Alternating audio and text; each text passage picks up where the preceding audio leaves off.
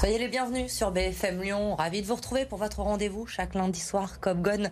On va revenir bien sûr sur la victoire de l'OL hier face à Rennes. C'était au Groupama Stadium avec Édouard G. Ce soir, bonsoir Édouard. Bonsoir Elodie. Bonsoir Norvan Derderian. Bonsoir Norvan. Bonsoir Elodie. Et Maxime Feuillet. Bonsoir Maxime. Bonsoir Elodie. Vous réagissez, vous le savez, via le hashtag Copgon.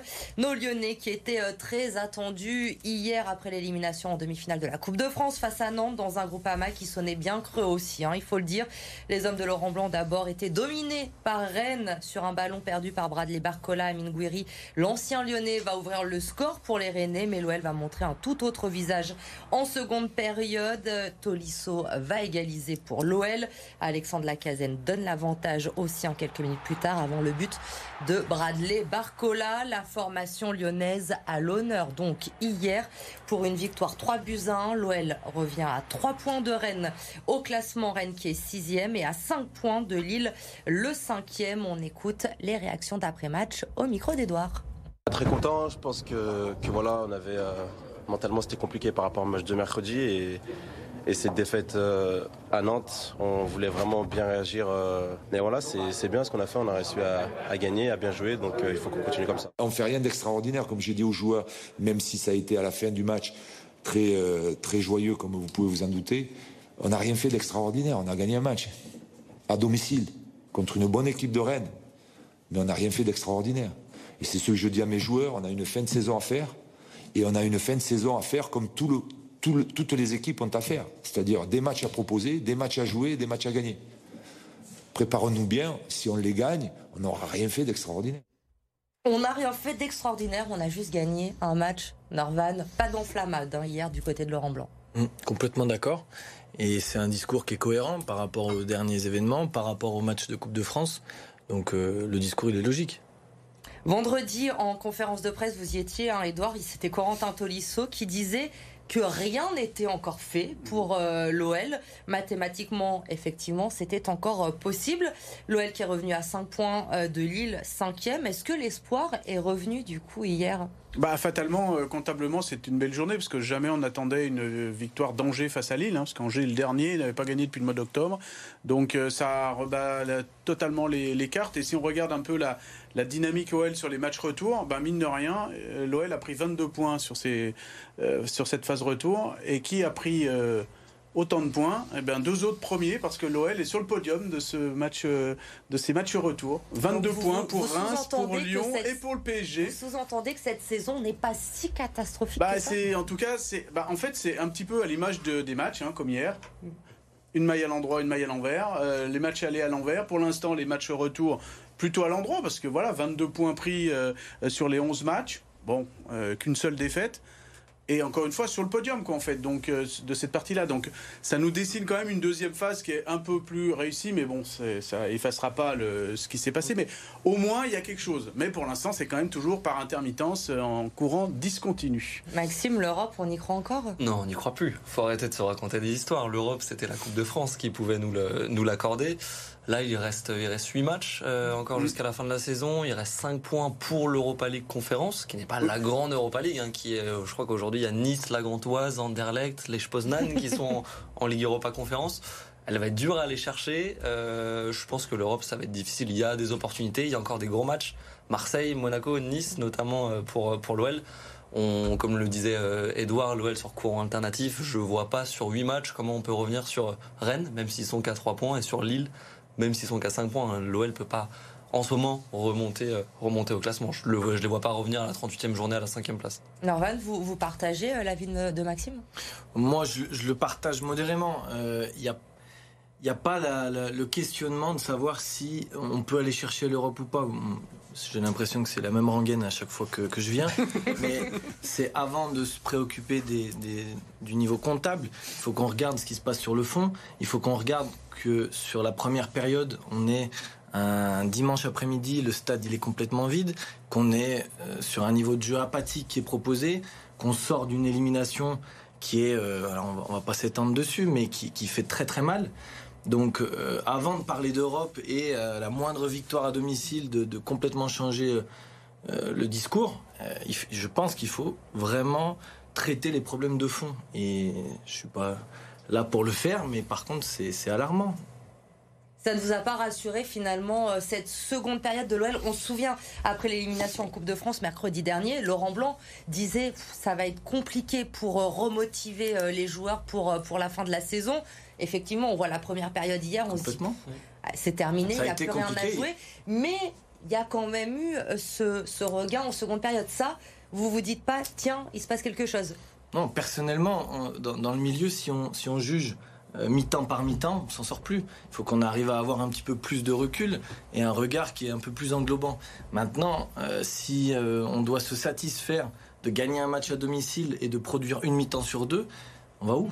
Bah, c'est pour ça que Laurent Blanc a dit on a juste gagné quoi pour calmer un peu l'euphorie peut-être qu'il pouvait y avoir dans le vestiaire mais ça donne un c'est vrai que comme on le dit hein, quand on se regarde on se désole et quand on se compare on se console euh, qui aurait pu imaginer que Lille allait perdre à Angers, euh, que Rennes soit dans... Parce que hier, un petit peu comme Lyon à Paris, victoire un peu en trompe-l'œil, parce que c'est vrai que Paris était pas bon, mais si Paris marque ses deux premiers buts euh, et le penalty, c'est pas la même histoire. Et hier, si sur les 20 premières minutes, Rennes tue le match, il n'y a pas la fin.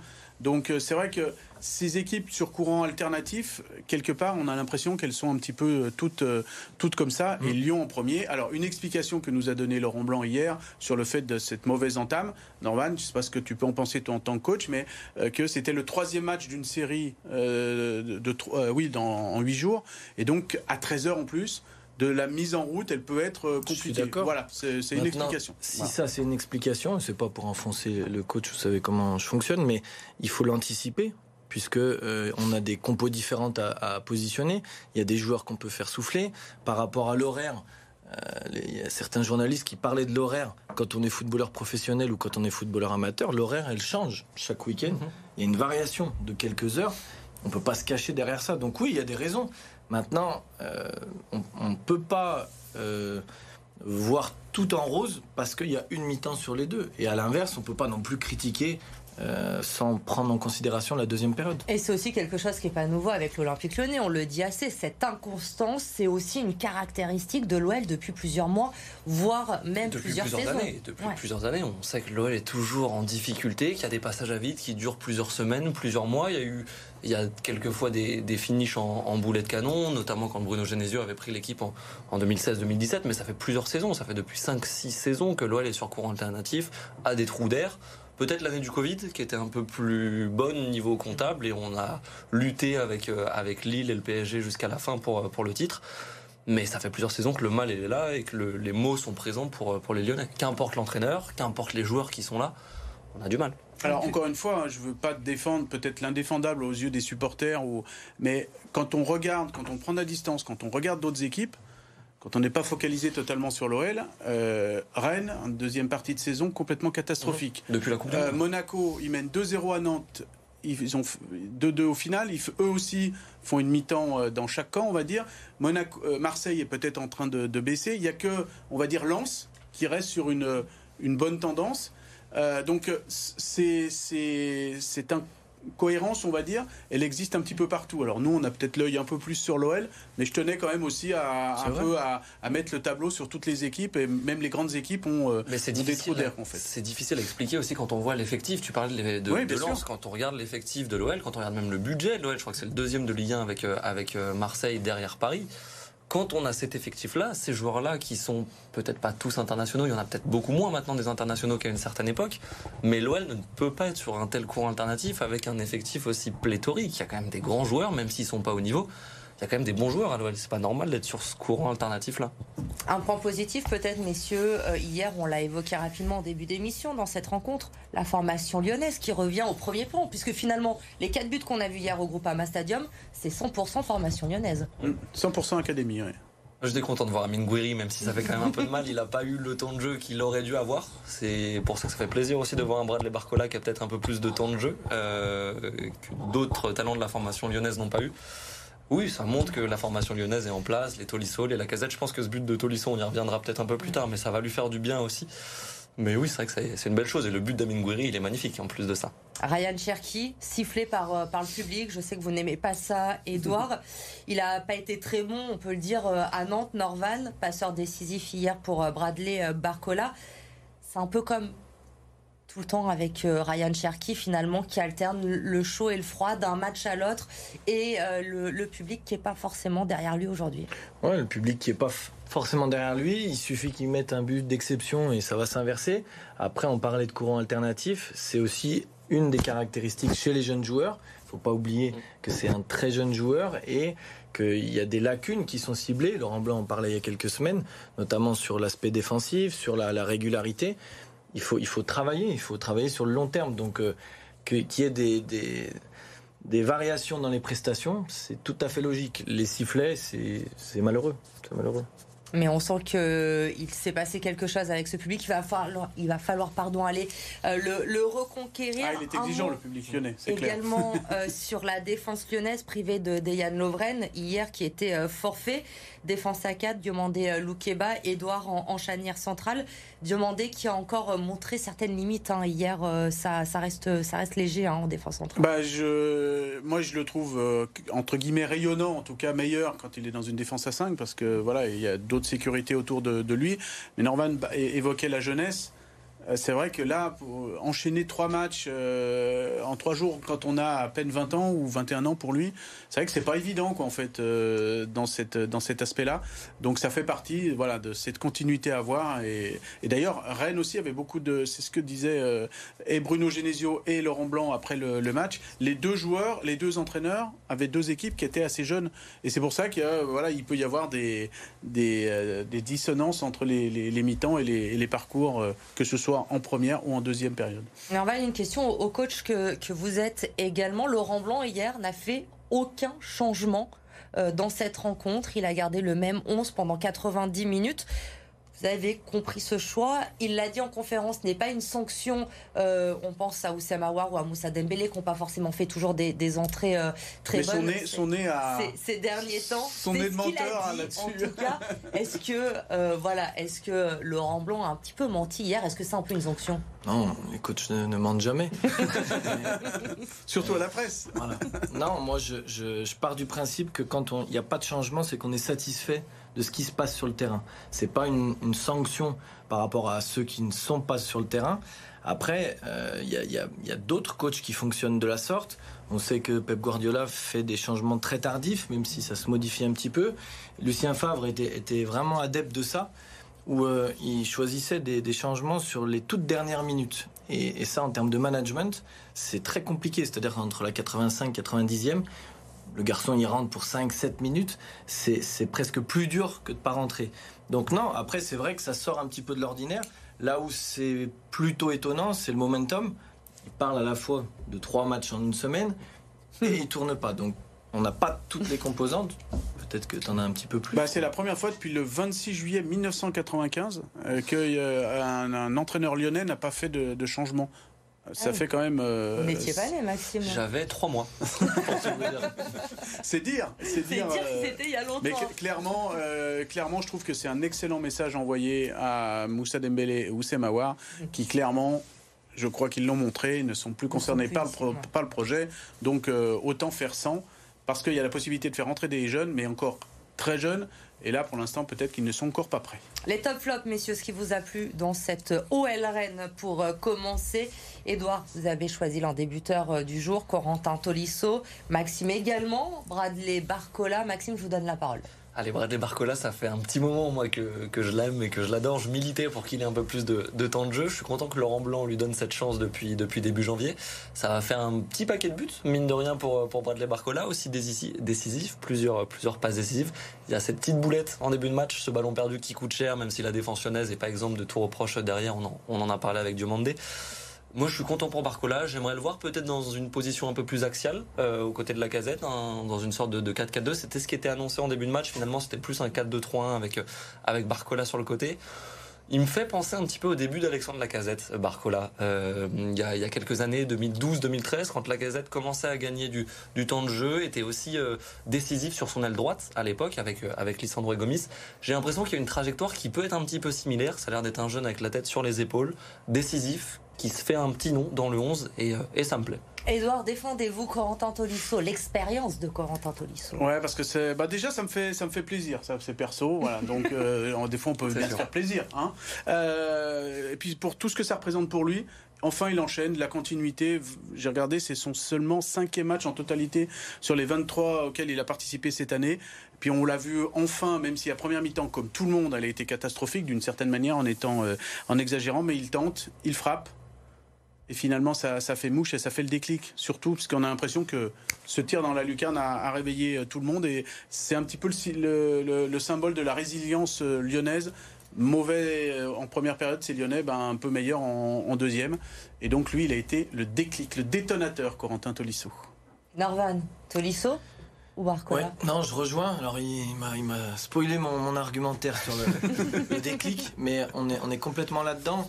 Il y a parfois des gestes à l'intérieur d'une rencontre qui, font vraiment euh, euh, voilà, effet boule de neige. Cette frappe-là, euh, c'est un geste vraiment d'exception et on le voit dans la réaction. Il y a une réaction collective, il y a une émulation et c'est l'élément vraiment déclencheur de tout ce qui va découler. Donc euh, voilà, c'est pas pour critiquer Bradley Barcola, mais moi je retiens quand même cette énorme erreur euh, qui vient saboter quand même la, première mi-temps aussi. Un point pour Edouard. Les flops Norvan Koumbedi pour vous, le jeune Koumbedi. Edouard Le Penant. Là, c'est un duel entre deux jeunes lyonnais Norvan, je vous donne la parole. Un Koumbedi, l'aspect offensif, c'est toujours très bien, très intéressant, mais là aussi, on retrouve de la jeunesse. Le fait qu'il soit cartonné et qu'il y ait une, faute euh, qui arrive sur la deuxième période qui vienne fragiliser, donc ça, c'est vraiment des réflexes où à un moment donné, si on voit le ralenti, on sait que les, les, staffs ont les, ont les tablettes à disposition, il peut tout à fait prendre jaune sur cette faute-là. Il y a une semelle sur le pied. Mm. Je n'ai plus l'action le, en tête, mais je sais que. Kalimundo qui prend là. Mm. Il est là pour ça. Et, euh, la, faute sur Kalimundo, elle, elle peut changer la rencontre. Donc, il met en péril le collectif. Là aussi, il y a un choix très fort du staff de laisser sur la rencontre. Mais c'est l'aspect def qui, qui est problématique pour moi sur cette rencontre. Edouard, rapidement, le penant. Bah, j'ai longtemps hésité avec Maxence Cacré parce que les deux ont été euh, brouillons. Il lui a fallu plus de 6 heures hier pour me donner un flop. Je désespérais de recevoir Et finalement, euh, j'ai mis plutôt le Normand que le, Lyonnais. Ouais, beaucoup de générosité, mais pas beaucoup de, de, justesse. Et alors je retiens, c'est vrai pour lui, plus sa première mi-temps un peu à l'envers. La deuxième, ça allait un peu mieux, mais la première quand même était assez, assez brouillonne. Maxime, vous allez trancher, mais après la pub. À tout de suite.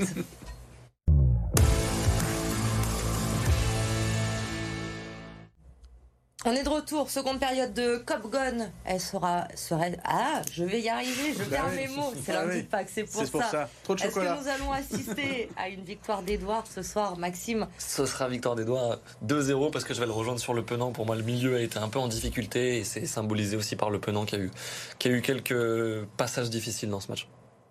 Vous avez bien fait de mettre 6 heures pour faire bonne ah oui, oui, Ça a été gagnant, Edouard.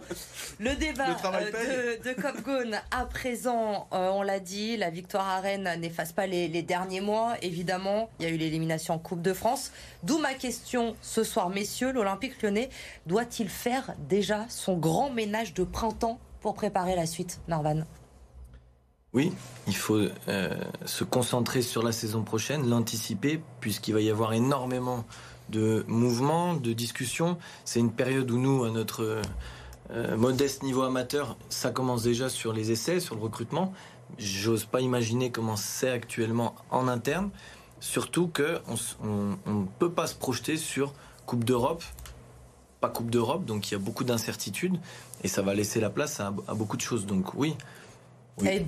Edouard, il y a beaucoup de choses qui ont été dites, notamment après l'élimination en Coupe de France la semaine dernière, euh, face à Nantes, sur euh, l'avenir, sur ce que veut John Textor, sur ce qui pourrait arriver, partir on en est où? Il en est quoi de ce grand ménage? Bah, Il y a beaucoup de discussions en interne, hein. ça fait l'objet de vraiment de, grandes décisions à prendre, mais ce qu'il faut savoir, c'est que pour l'instant, il n'y a rien qui est acté.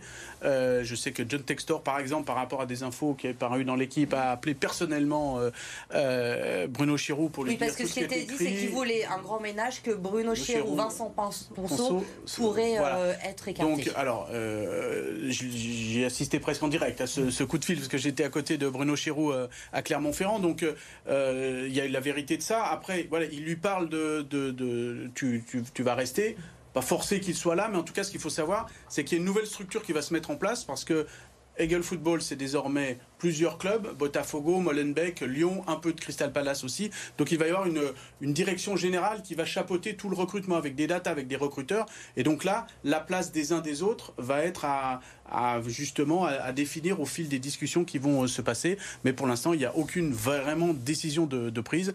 Euh, mais c'est vrai qu'on travaille à ce niveau-là, déjà au niveau structure. Et après, peut-être qu'on saura euh, comment ça va se, passer, si oui, avec qui. Maxime, on le disait, il y a beaucoup d'attentes évidemment autour de l'Olympique Lyonnais, beaucoup de pression aussi avec les, supporters qui commencent à être un petit peu lassés. On ne sait pas encore s'il y aura Europe ou pas l'année prochaine. Pour vous, il faut bouger quelque chose, il faut un petit peu euh, faire ce, ménage pour la saison prochaine, c'est essentiel. C'était le message des supporters euh, aussi euh, hier, on a vu beaucoup de banderoles, une notamment en anglais d'ailleurs dans le texte à, l'intention de, John Textor. Quand allez-vous agir? C'est ce qu'elle disait, cette, cette banderole. Pour l'instant c'est un petit peu un fantôme, John Textor, depuis qu'il est arrivé. Il l'appelait comme ça d'ailleurs les supporters, John Ghost Textor, John le fantôme Textor. il va falloir qu'il soit là pour prendre les décisions, c'est ce dont parlait Edouard, commencer à, à recruter commencer à se pencher sur les profils qui pourraient être intéressants. On a vu que le cas Minsar, euh, l'une des dernières recrues, n'est pas forcément au niveau. Si on veut être, euh, si on veut être gentil, Jeffinho, il y a eu quelques petites blessures aussi qui ont perturbé son, arrivée. Mais oui, il va falloir commencer à sérieusement penser à, ce, à ce ménage qui, qui s'effectuera cet été. Et ça fait peur. Il y aura une deuxième saison sans Coupe d'Europe, euh, la deuxième d'affilée. On ne sait pas encore, Maxime. Il a son avis. vous le savez. vous le savez tous aussi. Bah, moi, que tu dises que la Conférence League, ça soit euh, pas une Coupe d'Europe. Euh, voilà. Bon, si, on peut aller jouer au Kazakhstan ou, à, ou, à, Bratislava. Les voyages forment la jeunesse. Ouais, ça sera sympa pour les supporters qui, eux, seront là. Et comme depuis le début de saison, font aussi le, mettre l'ambiance. Je crois qu'il y a quelque chose de prévu autour de Paul Bocuse pour la réception de mm. Marseille. Il faut aussi saluer le travail des supporters quand il est bien fait. Et quid aussi de la place de, Jean-Michel Aulas? On aura l'occasion d'en reparler avec l'arrivée de John Textor. Le programme de l'OL pour euh, les semaines à venir, il y a ce déplacement euh, ce week-end à Toulouse. Ensuite, le match euh, des Olympiques face à Marseille au Groupama Stadium. Là, c'est sûr, le stade sera plein cette fois.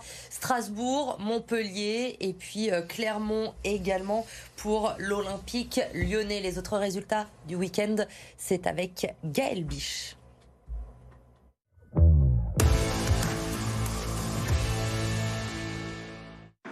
L'aventure en Challenge Cup s'arrête en quart de finale pour le Loup dans cette affiche franco-française face à Toulon. La même que la finale remportée par les Lyonnais l'an dernier. Les joueurs de Xavier Garbajosa n'ont existé qu'une petite demi-heure avant de subir les assauts varois. Le Loup a encaissé 7 essais au total contre seulement 2 marqués. Défaite 48-23. C'est Toulon qui file en demi-finale. En basket, fin de série pour l'Asvel qui restait sur 7 victoires de rang en championnat. Les Villeurbanais ont chuté dans le nord sur le parquet de Gravelines Dunkerque 74 à 68. La faute à un troisième carton mal négocié. Nando de Colo termine malgré tout meilleur marqueur du match avec 22 points. L'Asvel est troisième au classement. Fin de série également pour les Lyonnes, battus par Montpellier Latte après trois mois sans défaite, toutes compétitions confondues. Et comme leurs homologues masculins, c'est dans le troisième quart-temps que tout s'est joué. Les joueuses de David Gauthier restent en tête du championnat, mais n'ont pas encore assuré la première place à deux matchs de la fin de la saison régulière. Les féminines de Lasvel, que l'on retrouvera mercredi soir en Eurocoupe pour célébrer, sauf catastrophe, le premier sacre européen de leur histoire. Enfin en football, si l'équipe de France féminine a facilement battu la Colombie vendredi soir en amical, c'est en partie grâce à l'attaquante lyonnaise Eugénie Le Sommer. Après deux ans d'absence, la meilleure buteuse de l'histoire des Bleus, convoquée par le nouveau sélectionneur Hervé Renard, a inscrit un doublé en seulement trois minutes. Victoire 5 buts à 2 de l'équipe de France. Prochaine rencontre ce mardi face au Canada. Et vous y étiez clin d'œil évidemment Hervé Renard, le nouveau sélectionneur de l'équipe de France féminine. Merci messieurs, on se retrouve lundi prochain pour un nouveau Cop Gun. Très bonne soirée sur BFM Lyon.